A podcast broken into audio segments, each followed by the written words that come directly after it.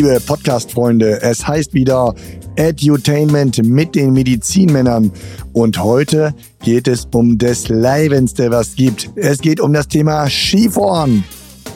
Und das ist ein Thema, von dem ich keine Ahnung habe. Mein Kontakt mit dem Schnee hat sich auf das Geringste beschränkt. Was ich aber berichten kann und sehr spannend war, waren meine Schlittenfahrten in meinem bisherigen Leben. Mit dir möchte ich Schlitten fahren, Matthias, aber dazu später. Du willst auch nicht alles verschießen, deine gesamten Erfahrungen im Schnee direkt in den ersten drei Minuten. Nein, ich äh, mach es so wie immer. Halte dich zurück.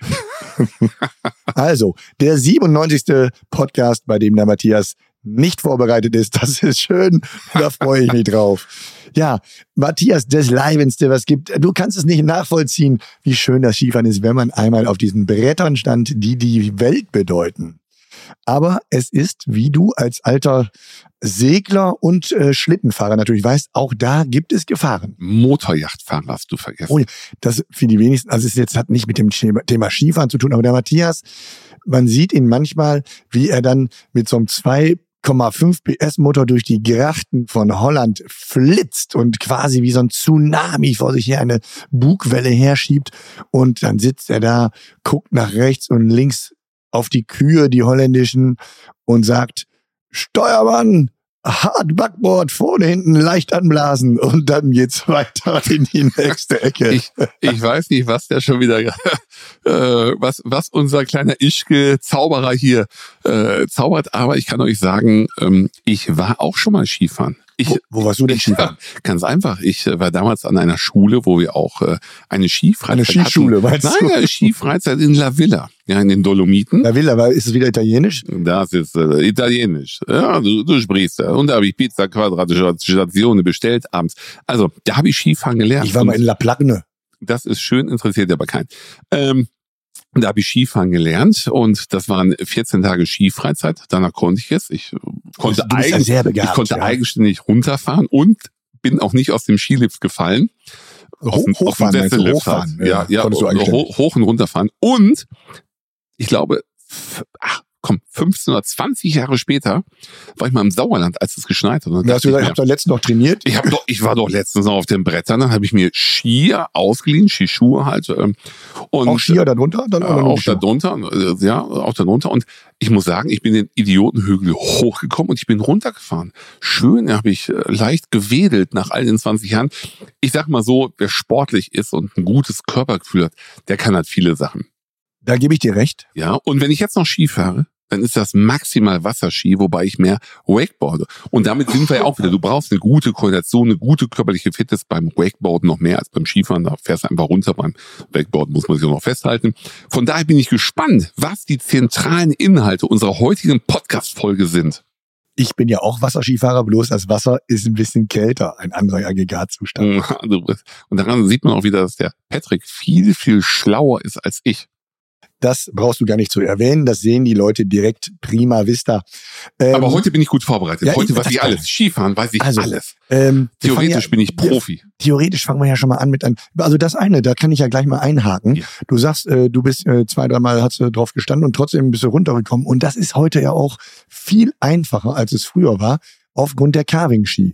Die Carving-Ski machen das Skifahren gerade am Anfang deutlich einfacher, führen natürlich auch schnell zu dem Trugschluss, ich kann's ja, gerade wenn man gesegnet ist mit einem etwas größeren Ego.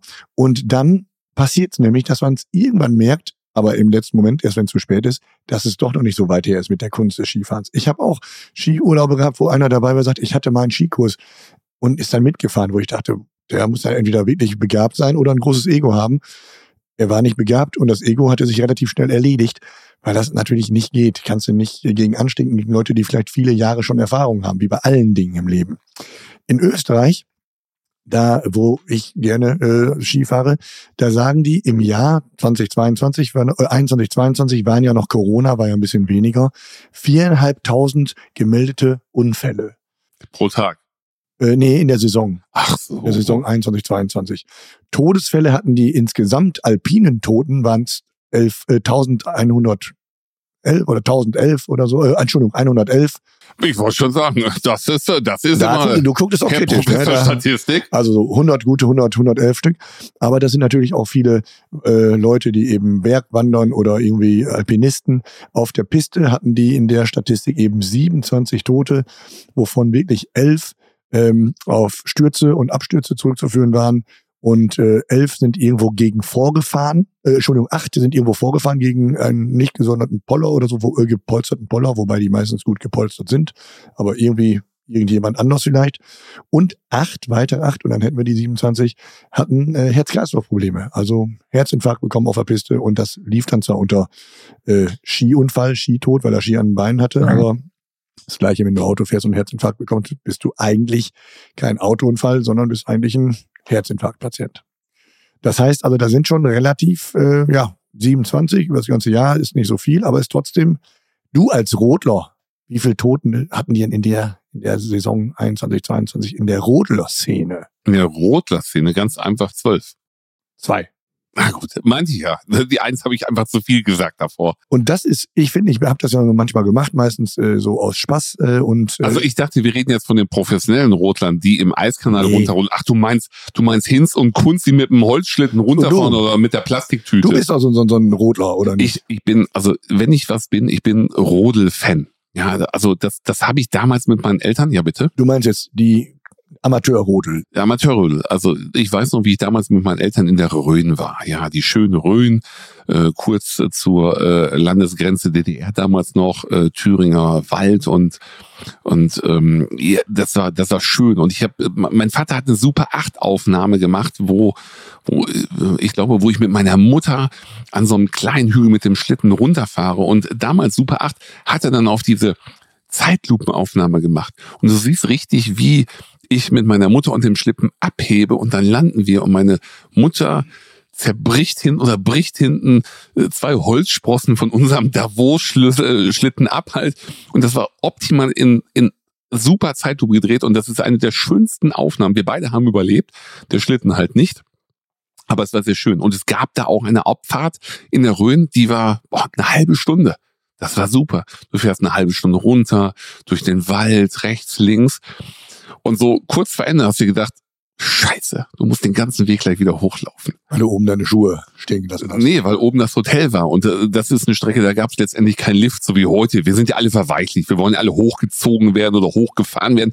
Das hatten wir nicht. Und Rodeln ist für mich was Schönes. Wir hatten auch in Dortmund, muss ich auch noch erzählen, Dortmund-Rahmen, Jungferntal, da gab es den Todesberg. Und ich bin mir sicher, jeder hat in seinem Ort einen Todesberg.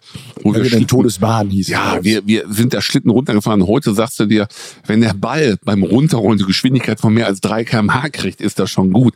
Damals als Kinder war Da, das da das gebe ich dir recht. Das ist bei uns auch äh, die Hühnenburg und da hinten geht's runter und das war die Todesbahn, die war dann vereist manchmal. Und wenn ich da heute bin, dann denke ich mir, mein Gott, was ein Hügelchen. Ne? Das war früher, war das, also in meinem Gedanken, in meinem Kopf ist das noch mega steil.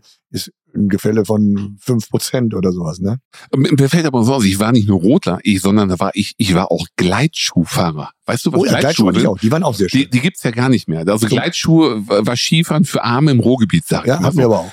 Und die Gleitschuhe, das waren Metalldinger, die hast du unter deine Schuhe gepackt, schöne Riemen dran. Mit so einem Lederriemen war das so genau, weiß. so ist per- es. Und, und meine Eltern sind mit mir nach Schloss Berge in Gelsenkirchen gefahren und dann geht's so runter zum, zum Schloss Bergesee letztendlich und dann stehst du da, du hast keine, keine, keine Stöcke halt und da hast nur gesagt, oh, hoffentlich hält das, hoffentlich kommst du runter und es ist immer alles gut gegangen. Heutzutage würde ich das meinen Kindern, glaube ich, nicht erlauben, mit Gleitschuhen runterzufahren. Aber war schön, die fand ich auch. Gleitschuhe vorne hatten die so eine, so eine Kufe, da konntest du abstoßen, da finde ich sehr schön. Das ist so, da habe ich Feuer und Flange gefangen fürs Gleiten letztendlich. Ja, ist ja auch so. Gleitflug. Ich bin mittlerweile Gleitfan. Ja, ja, das äh, hör- hört man ja häufig bei dir eigentlich, ne, dass du da sehr, sehr ambitioniert bist. Ja. Ähm, beim Skifahren hast du äh, Patienten ab und zu aus dem Skiurlaub, die hier hinkommen und sagen, Dr. Ja. Manke, Sie machen zwar Füße, aber wollen sich auch mal meinen Unterschenkel angucken. Ja, schön, dass Sie wissen, dass ich Fußexperte bin und Rückenspezialist. Ja, bei Skifahren fällt mir immer der eine an, vor drei Jahren oder was das war, kommt aus Ischgl, ja, haut mir das Corona halt einfach mal rein und selber stirbt da drei Wochen später. Ehrlich? Ähm, das, das ist mal das, was ich sofort mit Skifahren verbinde. Und mittlerweile ist es aber so, dass die Verletzungen letztendlich wieder zugenommen haben. Das heißt, ich bin ja Unfallchirurg auch und das heißt, ich sehe viele Skifahrer, die dann wiederkommen, äh, schon wahrscheinlich meist, also meistens am Ort schon verseucht worden sind, wenn sie was Schwerwiegendes hatten meistens sehr gut, nicht immer, aber meistens haben die es ja schon drauf, weil die es ja wirklich sehr viel und häufig machen. Und wie bei allem, was man viel und häufig macht, hat man dann eine gewisse Routine natürlich. Learning by doing halt, ja. Die fangen halt an und irgendwann sind sie großartige Operateure, die das im Vorbeigehen letztendlich machen. Manche Sachen werden aber auch schlecht operiert, die müssen dann hier nochmal verseucht werden. Aber äh, also entweder macht man in der Praxis die Nachversorgung und behandelt die kleinen Sachen, wenn man doch irgendwo nochmal vom Après-Ski halt nach Hause zum Hotel umgeknickt ist.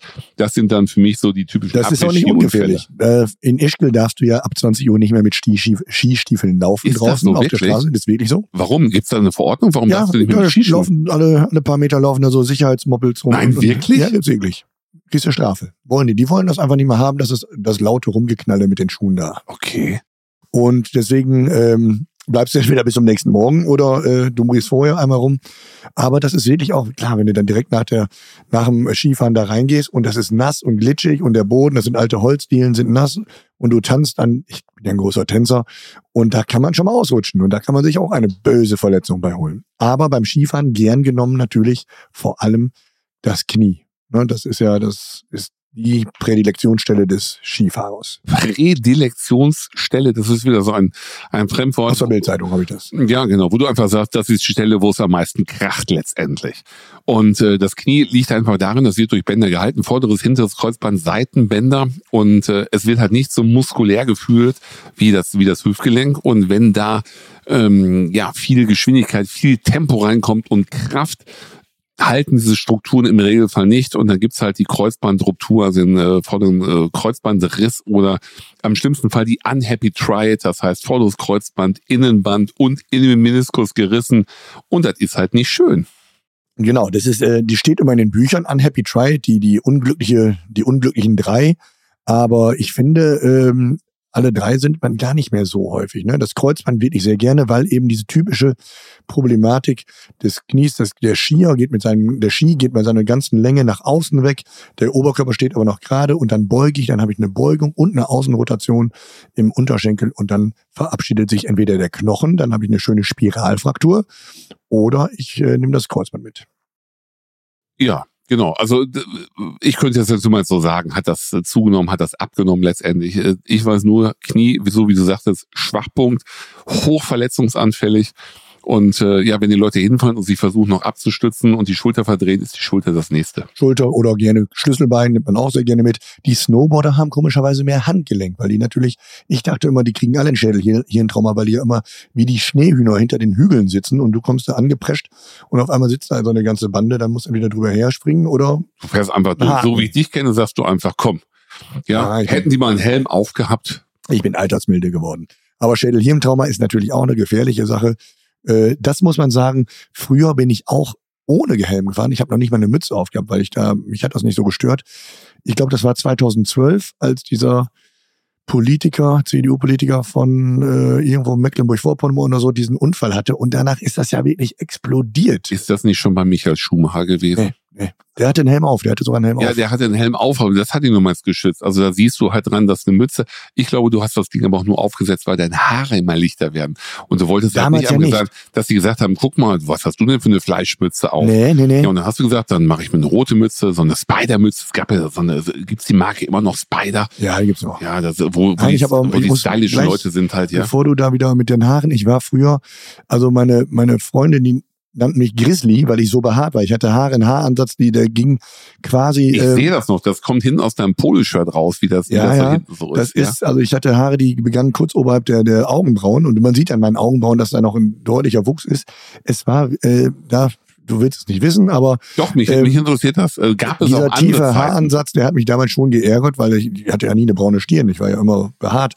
Und dann war ich in der in der Türkei im Urlaub und da ich weiß nicht, ob mir da einer was in den Drink getan. Ich bin morgens aufgewacht und da bin ich äh, der, der Organmafia zum Opfer gefallen, also Haartransplantationsmafia. Und ich glaube, da läuft irgendwo einer jetzt rum mit meiner Stirnbehaarung auf seinem Kopf und, Das- und, das- und freut sich ein Loch, dass er so dichtes Haar hat und ich stehe hier mit meiner Denkerstirn und Ja. äh, erst hatte ich Angst, die hätten mir mein Gehirn geklaut, aber Ja. da ging, war nicht passiert. Erinnerst du dich an den Mann, der dem Flieger nach Siede neben dir saß, der noch haarlos Busch, war ja. halt? Der ist zwei Tage später mit vollem, kräftigem Haar wieder nach Hause geflogen, während man dich vorne skalpiert hat. Und Ja. die dachten, ach, der hat sich Aber- auch wieder was machen lassen. Darf ich was sagen? Ja, bitte.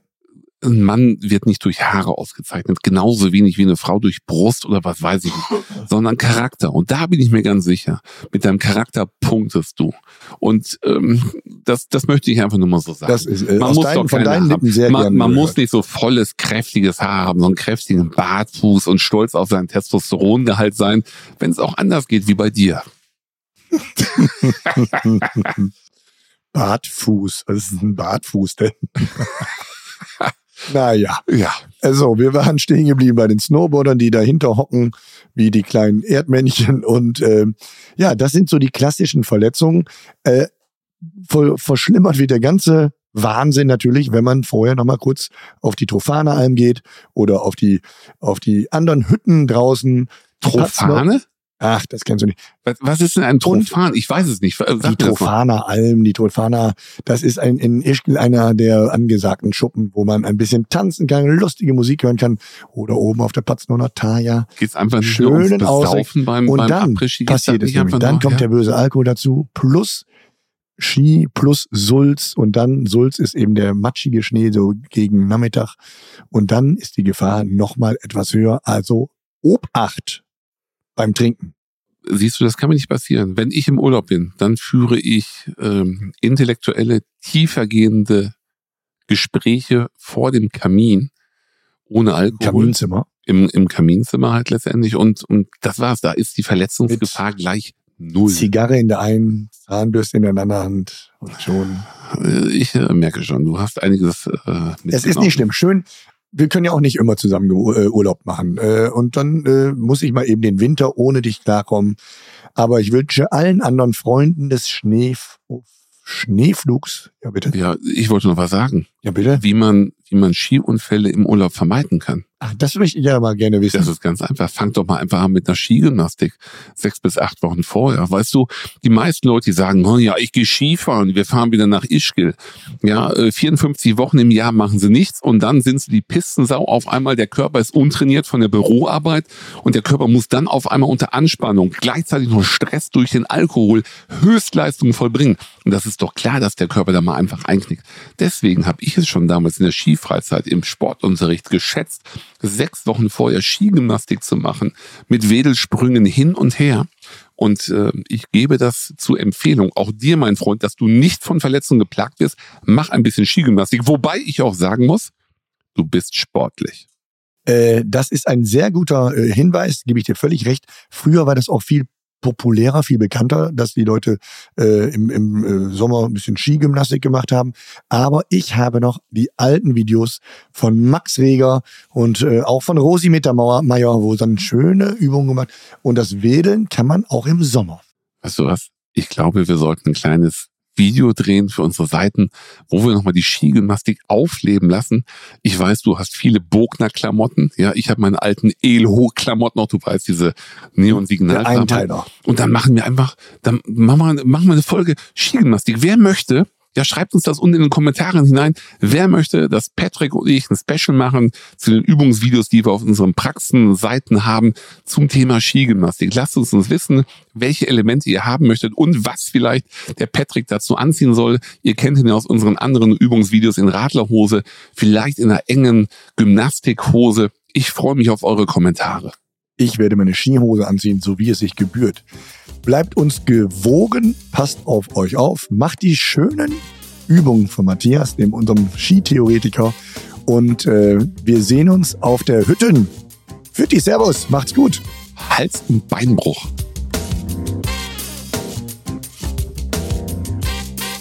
Und wenn euch dieser Podcast gefallen hat, dann abonniert uns bei Spotify, Apple und äh, hinterlasst eine positive Bewertung. Wenn nicht für mich, dann für den Kollegen Patrick. Und Fragen schickt ihr an uns, an auf allen Ebenen, auf allen sozialen Netzwerken. Wir freuen uns über euer Feedback. Alle Links findet ihr in den Show Notes. Wir hören uns.